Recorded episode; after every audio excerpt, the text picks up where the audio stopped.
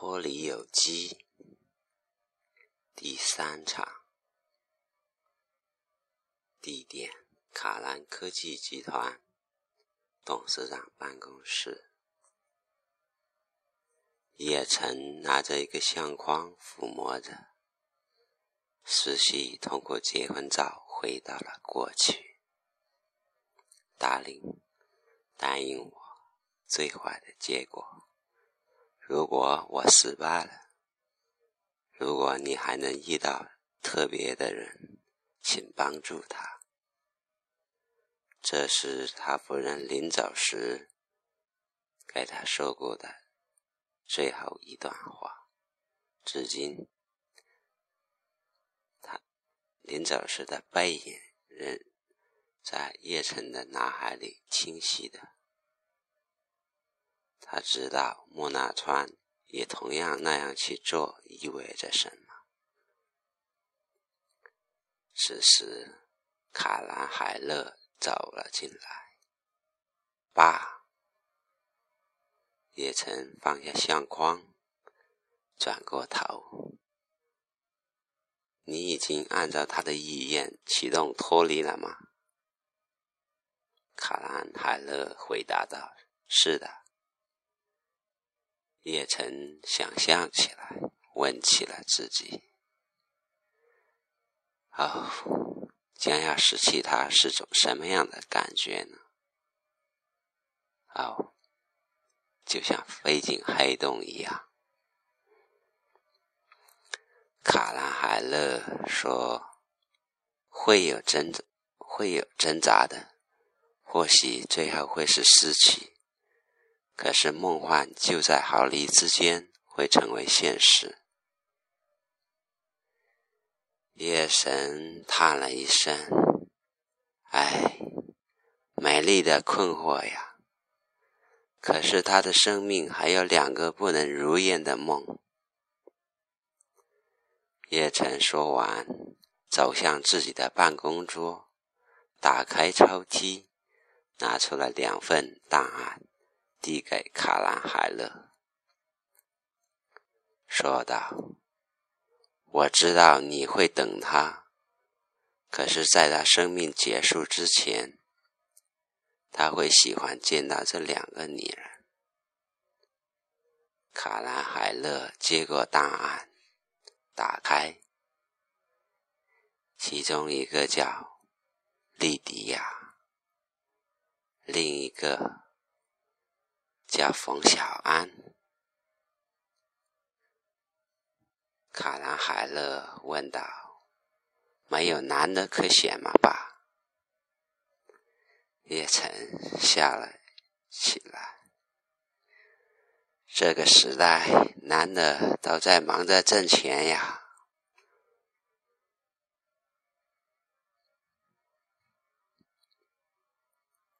时间，清晨。地点：东篱精神疗养院。东篱精神疗养院的氛围和往常一样。清晨的阳光中，人们已经习惯了各种事儿的发生。经过一番折腾，卡兰海默争取到了探望莉迪亚的机会。莉迪亚被两个看护拉扯了出来，好不容易在卡兰海默对面变得安静，或许是注意到了海默长得太美，两人就在眼神呆呆的对峙中，海默从莉迪亚的眼睛走进了莉迪亚的脑海。在他发疯的记忆中，默默地说了一句话：“你是对的。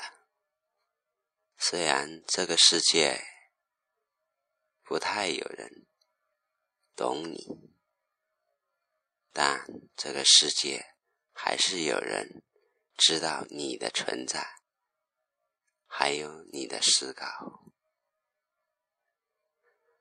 卡兰海默看着莉迪亚。直到莉迪亚清醒，收回了失去的正常意识，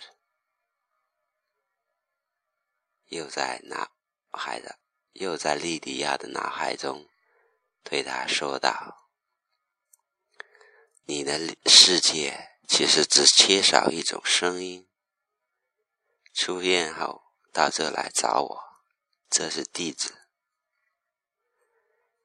莉迪亚自始至终都是尴尬、眼巴巴的看着，都没有说话，仿佛刚刚睡了一觉，如梦方醒一般，却已恍如隔世。他的确正常了起来。莉迪亚静静的眼神看着海卡兰海默的身影，渐渐的走远。时间清晨，地点城市街道，城市凌晨的街道幽静着。只是对于要早起捡破烂的冯小安已经习惯。幸好这是在夏天，不过对比冬天，感觉没什么两样。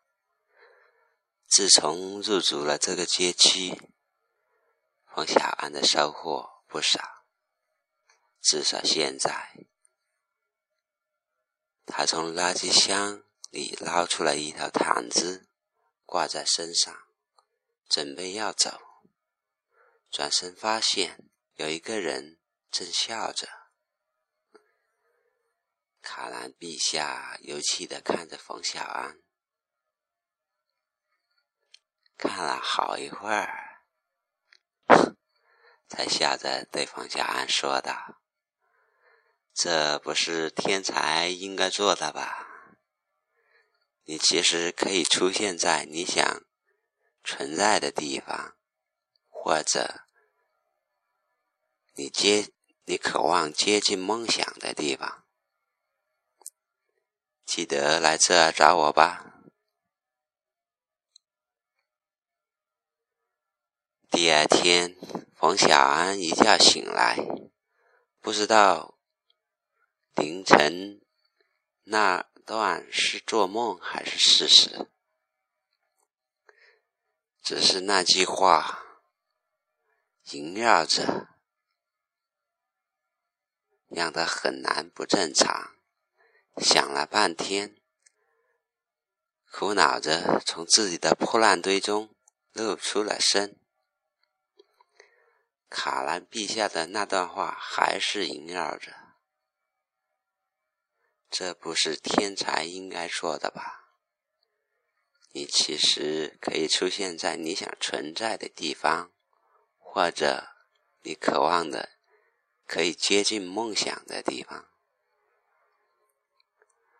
冯小安的破烂堆被一件件的扒开，冯小安想找寻的就是一种见证、事实，还有经过。最后，他还是找到了。翻开其中的一张纸条，上面写着：“流星划过就是奇迹。如果你掐自己一把仍然疼着，我们很高兴的告诉你，不只是你活在梦里，还有我们，还有很多很多的人。”请来 X X 找我们吧，卡兰陛下。